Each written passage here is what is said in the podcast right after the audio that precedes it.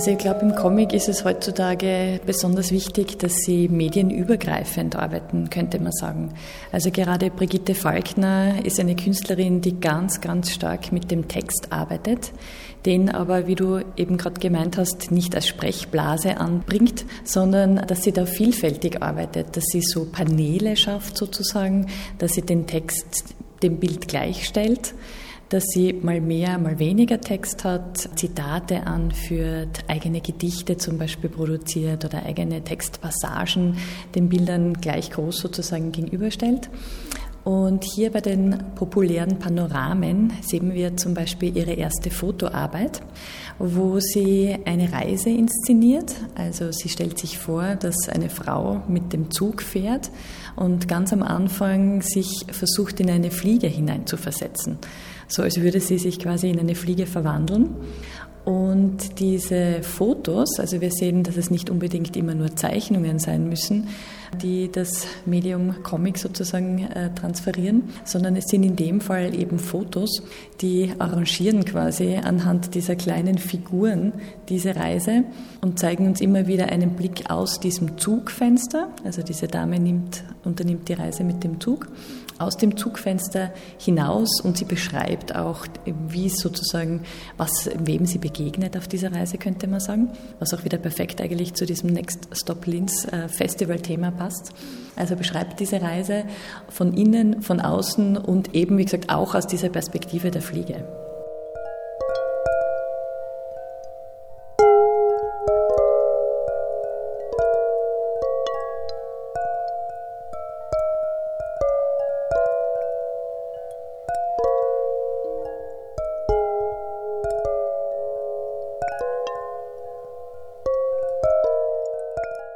Hat auch dazu, wie sie so oft macht, einen so einen Videoclip äh, produziert und spricht selbst den Text ein. Und der Text ist ganz, ganz schnell, also so ähnlich irgendwie eingesprochen, wie diese Tiere auch krabbeln und flirren und surren. Also das empfindet sie dem ganz stark nach. Über die Singen des Sperlings, das Ergebnis jahrelangen Kriegs des Syrinx, lautet die Regel, der lauteste siegt, steigt der Pegel, verwischen die Grenzen zwischen Grunzen und zwischen den lockenden Warnrufen der Urvögel. Die helikale Anordnung der Schuppen verweist auf einen Fichtenzapfen, Picea habeas. Die triviale Anordnung der Noten verweist auf einen schlichten Schlapfen, Flipflop. Deichgründe verweisen auf Tiefgang. Das Ende verweist auf den Anfang.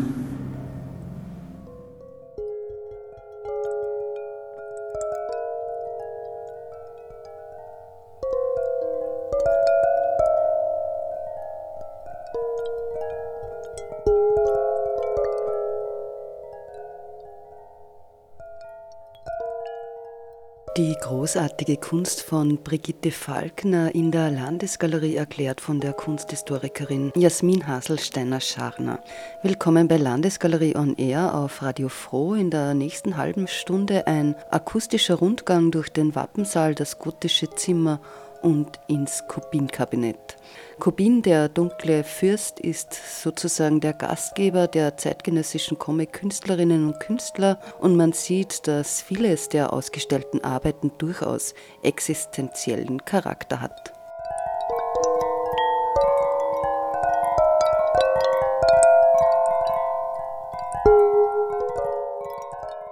Es ist in diesem Jahr 2019 auch 60 Jahre nach dem Tod von Alfred Kubin, also der jährt sich zum 60. Mal.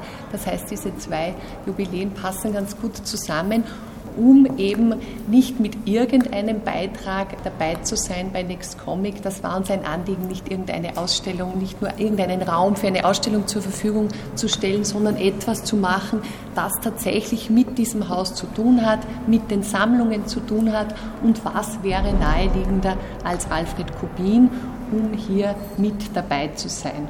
Alfred Kubin, da fragt man sich vielleicht, was hat das mit Comic zu tun? Es hat sehr viel miteinander zu tun. Man sieht das allein schon an den zahlreichen Zitaten von den Künstlern, die sich alle von den Künstlerinnen und Künstlern, acht sind es an der Zahl in dieser Ausstellung, die sich allesamt in irgendeiner Form auf das Werk von Kubin beziehen. Also man sieht wirklich, dass diese, diese fantastische Welt, äh, die Kubin kreiert hat, dass diese besonderen das Bizarre, das Unheimliche, das Monströse, aber auch das Groteske, das Humorvolle, also all diese Facetten nach wie vor in der Kunst eine Rolle spielen, auch in diesem Comic-Bereich, auch in diesem Illustrationsbereich eben auf Alfred Kubin beziehen sagt Gabriele Spindler, ihres Zeichens Leiterin der Landesgalerie Linz, über Kubin und seine Bedeutung für zeitgenössische Comic-Künstlerinnen und Künstler.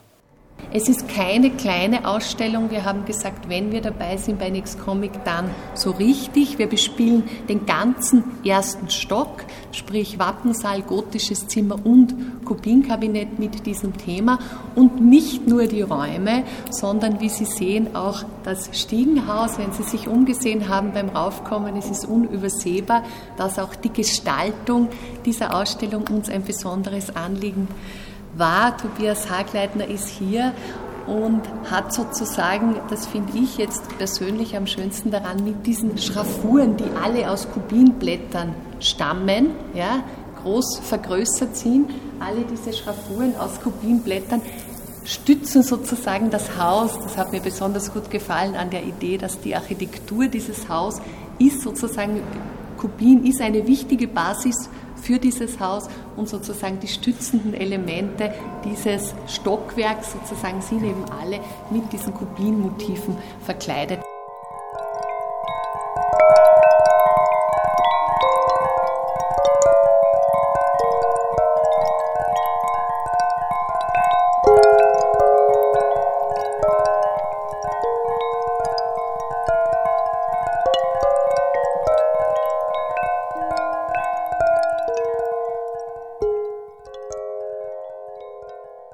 Tobias Hackleitner hat an der Kunstuni Linz Architektur studiert und arbeitet im Bereich Architektur und Architekturtheorie. Für die Landesgalerie hat er sich in die Kunst von Alfred Kubin vertieft und hat den zeichnerischen Duktus auf die Architektur der Landesgalerie übertragen.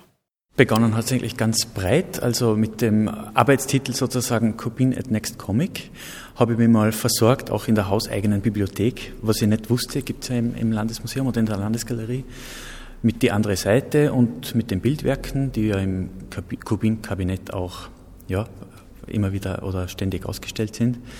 War eigentlich so ein recht offenes Eintauchen und dann einfach die Entdeckung, die, glaube ich, viele machen, die sich mit Kubin befassen oder die Kubin-Werke anschauen, dass man so das Gefühl hat, man wird hineingesogen. Es ist so ein Eintauchen in eine andere Welt, wirklich in eine unbekannte Welt, in, eine, in, eine halb, in ein Halbdunkel, in ein obskures, äh, anderes Dasein irgendwo. Und das Gefühl habe ich mitgenommen in meine Entwurfsarbeit oder in, in, in die Idee für die Gestaltung. Ich wollte genau das vermitteln, oder vermitteln ist vielleicht das falsche Wort. Ich wollte eigentlich, dass in der Ausstellung ein bisschen was von dieser kubinesken Welt erfahrbar wird, dass man das Gefühl hat, man taucht so ein bisschen ein. Und dann habe ich mir auf ein wesentliches Element dieser grafischen Werke von Kubin konzentriert, nämlich die, äh, diese dichten Schraffuren, die auch in der Dichte dann abnehmen, zunehmen, die wirklich eigentlich, wenn man es eben vergrößert, ein sehr abstraktes, äh, ja, abstrakte Atmosphäre erzeugen wie ein Gewebe oder wie einfach eine Struktur, eine abstrakte Struktur, die aber eben genau was Atmosphärisches trotzdem noch transportiert, eben dieses, ja, man, man wird umfangen von dieser halbdunklen Atmosphäre. Und hm, das habe ich dann hergenommen und in verschiedenen Varianten durchgespielt und letztendlich dann, so wie man es jetzt sieht, habe mich entschieden, das auf die tektonische Struktur des Hauses, also auf die, auf die gesamten Säulen oder Halbsäulen, die ja zum Teil auch dekorativ sind, und Portalsäulen anzukleben, also zu tapezieren, diese bis zu 20-fach, 22-fach vergrößerten Kubinwerke, eine bestimmte Auswahl dann, die habe ich hauptsächlich deswegen oder nach Schraffuren abgesucht oder ausgewählt. Mir war es einfach wichtig, das Haus, also das Francisco Carolinum, die Landesgalerie, wirklich in, in ihrer Struktur wirken zu lassen, diese Architektur auch neu erlebbar zu machen. Drum auch ganz bewusst einfach diese tragenden Elemente, die damit, ja, die mit Kubin eben eingekleidet habe. Weil es ist erstens ein Bezug zu Kubin, ist quasi ein Zeitgenosse des Museum und, und Kubin, also halt Ende 19. Jahrhundert. Und zweitens auch sichtbar zu machen auf einer metaphorischen Ebene, weil Kubin ist wichtig für dieses Haus, für die ganze Entwicklung und, und auch für die aktuelle Bespielung, also sozusagen eine Säule des Hauses. Das ist die eine metaphorische Ebene und die zweite ist die, dass Kubin, das Werk Kubins, ein wichtiger regionaler Beitrag, wenn man so will, zum Gesamtgebäude der Kunst ist und damit eben auch das, was, was heute zeitgenössisch produziert wird, eben die Künstlerinnen und Künstler jetzt in der Ausstellung äh, durchaus auch mitträgt. Also so auf zwei Ebenen kann man das auch metaphorisch lesen, diese Stützstruktur.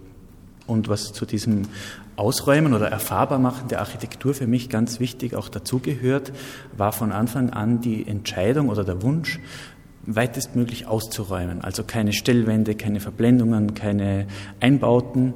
Das ist bei vielen Ausstellungen nicht möglich, weil man einfach mehr Bildfläche braucht. In diesem Fall war es weitgehend möglich, sage ich mal, auf diese Elemente zu verzichten. Und man kann jetzt wirklich diese Fensterbögen sehen, eben die ganzen von uns eingekleideten Halbsäulen, Säulen. Einfach der Raum wird erfahrbar. Und das finde ich einfach auch, vielleicht gerade in einer Zeit, es ist ja kein Geheimnis, dass die Zukunft der Landesgalerie nicht so gewiss ist oder dass vieles im Unklaren ist. Und gerade in so einem Moment, sage ich mal, finde ich es ganz besonders wichtig, das Gebäude auch ja, in seiner Großartigkeit äh, wirklich äh, erleben zu können.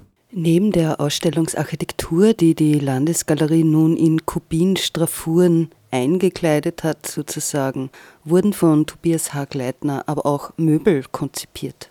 Und ich habe dann Ausstattungsfamilie entwickelt mit äh, Sitzbänken, Stehbänken und Lesetischen. Also ausgehend von diesen vorhandenen äh, Gegenständen, von diesen drei Vitrinen. Und ich finde es ganz lustig, weil eben, ich habe schon angedeutet, die kubineske Welt, diese äh, Hockelemente in zwei Höhen haben für mich auch so was seltsam tierisches, also ja was Wesenhaftes, ja genau, was irgendwie in dieses Setting passt. Mir war es schon wichtig, durch das, dass es äh, acht zeitgenössische Künstlerinnen und Künstler sind mit unterschiedlichen Positionen, auch sehr bunt zum Teil, dass die wirklich auch ihre Wirkfläche haben, also dass, dass man sich nicht zu viel rein, ja, einfach auch deswegen die Entscheidung, die wir gemeinsam mit den Kuratorinnen getroffen haben, eben keine Beschriftungen oder fast keine, wirklich nur der Name, keine Leitsysteme. Also es, es wandert alles sozusagen ins Saalheft.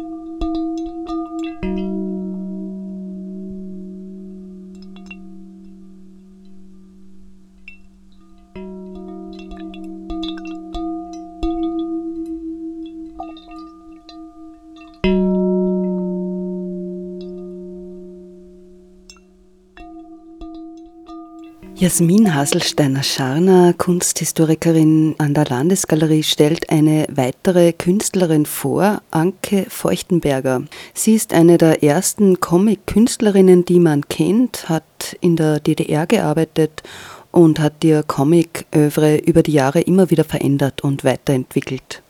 Die Arbeiten von Anke Feuchtenberger, ganz besonders die, sind ganz, ganz stark am Kunstwerk orientiert, am Bild orientiert, also weniger direkt am Comic. Also sie hm, war eine der ersten Comic-Künstlerinnen aus Ostdeutschland, war ganz stark mit der feministischen Bewegung dort auch äh, kooperierend, Hand in Hand arbeitend und hat ihren Stil quasi so weiterentwickelt, dass sie eigentlich auf den Text dann, sagen wir nicht vergisst, aber dass sie den Text dann quasi weglässt. Sie gibt Titel zu ihren einzelnen Bildern, arbeitet ganz, ganz unterschiedlich von den Techniken her mit, äh, mit Öl, mit Kohle, mit äh, Drucken zum Beispiel also wirklich auf vielfältigste Art und Weise und gibt quasi nur in den Titeln einen Anklang an den Text, könnte man sagen. Also sie versucht, den Betrachter direkt in eine eigene fantasievolle Welt zu führen, ohne ihm da direkt quasi Anleitungen zu geben ihre Protagonistinnen eigentlich immer Frauen sind. Starke Frauen, starke Frauenfiguren. Diese ersten feministischen Arbeiten haben noch ein bisschen klassischer, comicartig ausgesehen, also wirklich mit Sprechblasen, wo sich eben Figuren miteinander unterhalten. Und das tritt jetzt aber ganz stark zurück. Wir stehen ja hier zwischen den Säulen mit die gestaltet wurden von Tobias Hagleitner und diesen Verweis auf Kubin geben. Und Kubins Zeichnungen sind ja auch das Hauptsujet vom heurigen Next Comic. Mhm. Was macht denn den Klassiker aus? Also der Klassiker war schon ganz früh natürlich mit Illustrationen beschäftigt. Also sein Buch äh, Die andere Seite hat er ja selbst auch äh, illustriert und auch verschiedenste andere Werkgruppen herausgegeben, wo er quasi Bild und Text miteinander verbindet und eben auch selbst äh, kreiert.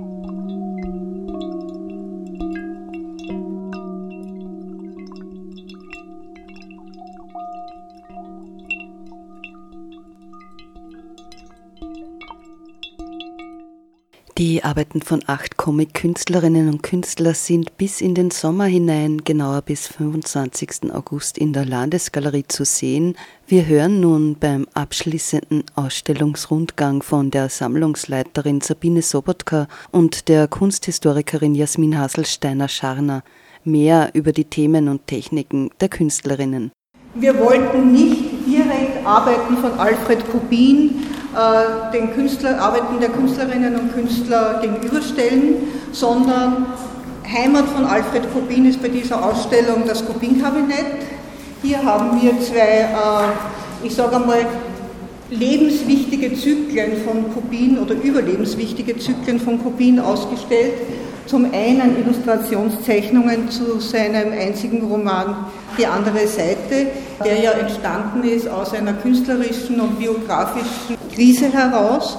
Diese Zeichnungen sind die Illustrationszeichnungen zu einer Neuauflage von 1952. Sie unterscheiden sich aber von den ursprünglichen kaum. Den Ausgangspunkt für Kubin stellen, also sie stehen am Anfang äh, seiner Tätigkeit als Illustrator. Er hat der Zeit seines Lebens mehr als 250 Bücher illustriert. Eben aus dieser Schaffenskrise heraus, in diesem diesen klaren Umgang mit der reinen Tuschefederzeichnung hat er sich als Illustrator dann quasi erfunden. Der zweite Zyklus hängt auch ganz eng mit Kubins Leben zusammen, nämlich mit seiner Vorliebe für den Böhmerwald. Also seit 1922 besucht der Kubin regelmäßig den Böhmerwald. Er hat dort gute Freunde, den Maler Reinhard Köppel und seine Frau.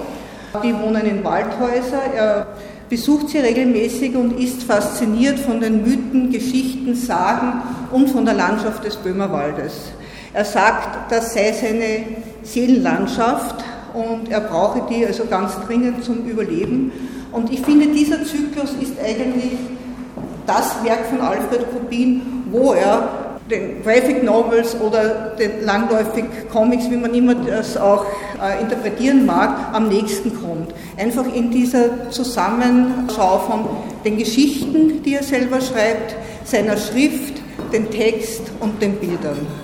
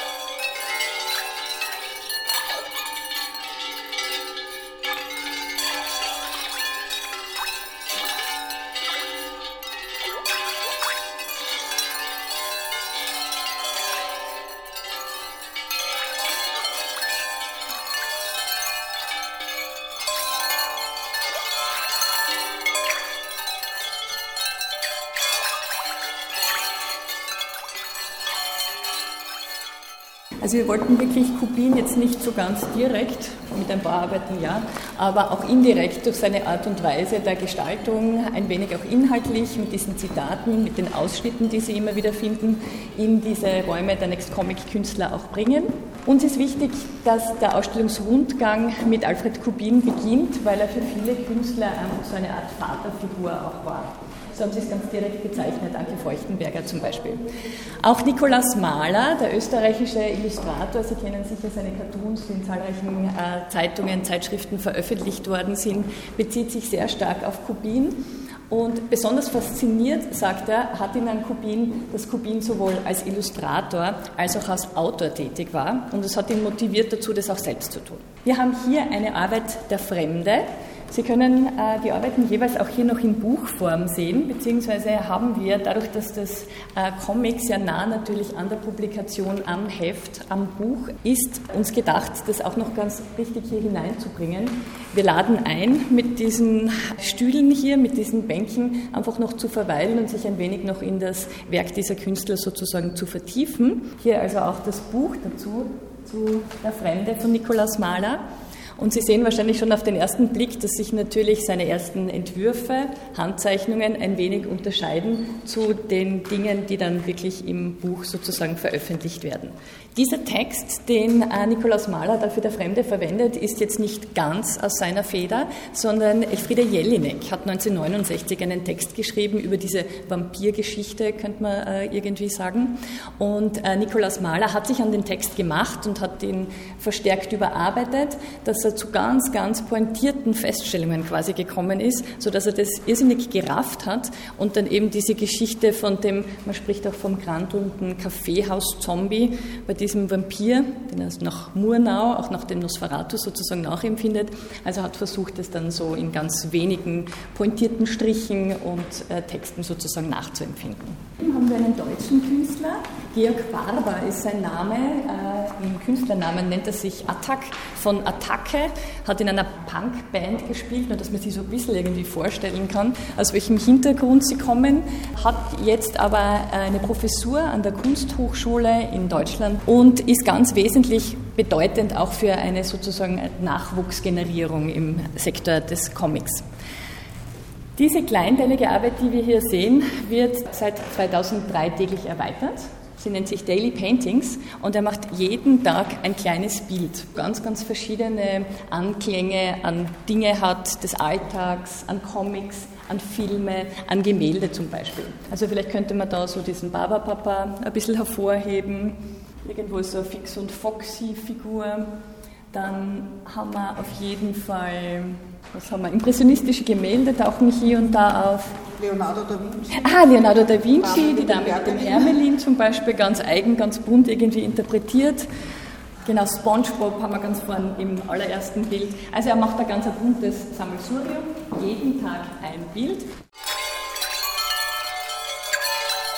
Vom Kubinkabinett zum gotischen Zimmer, wo zum Beispiel die Arbeiten von Nikolaus Mahler und Brigitta Falkner zu sehen sind, nun weiter in den Wappensaal. Neben Thomas Ott, der sich mit Kubin verwandt, sieht ein paar abschließende Worte über die Kunst von Franz Süß. Genau, sich diesen Außenseitern in der Gesellschaft annimmt, der eher Menschen, die am Rande stehen, beachtet, ihnen ein Sprachrohr gibt, der introvertierte Menschen hervorhebt, der meistens auch mit namenlosen Kindern und Jugendlichen eigentlich arbeitet in dem Sinn und sich von seinem Alltag, auch von seiner eigenen Lebensgeschichte so ein bisschen inspirieren lässt.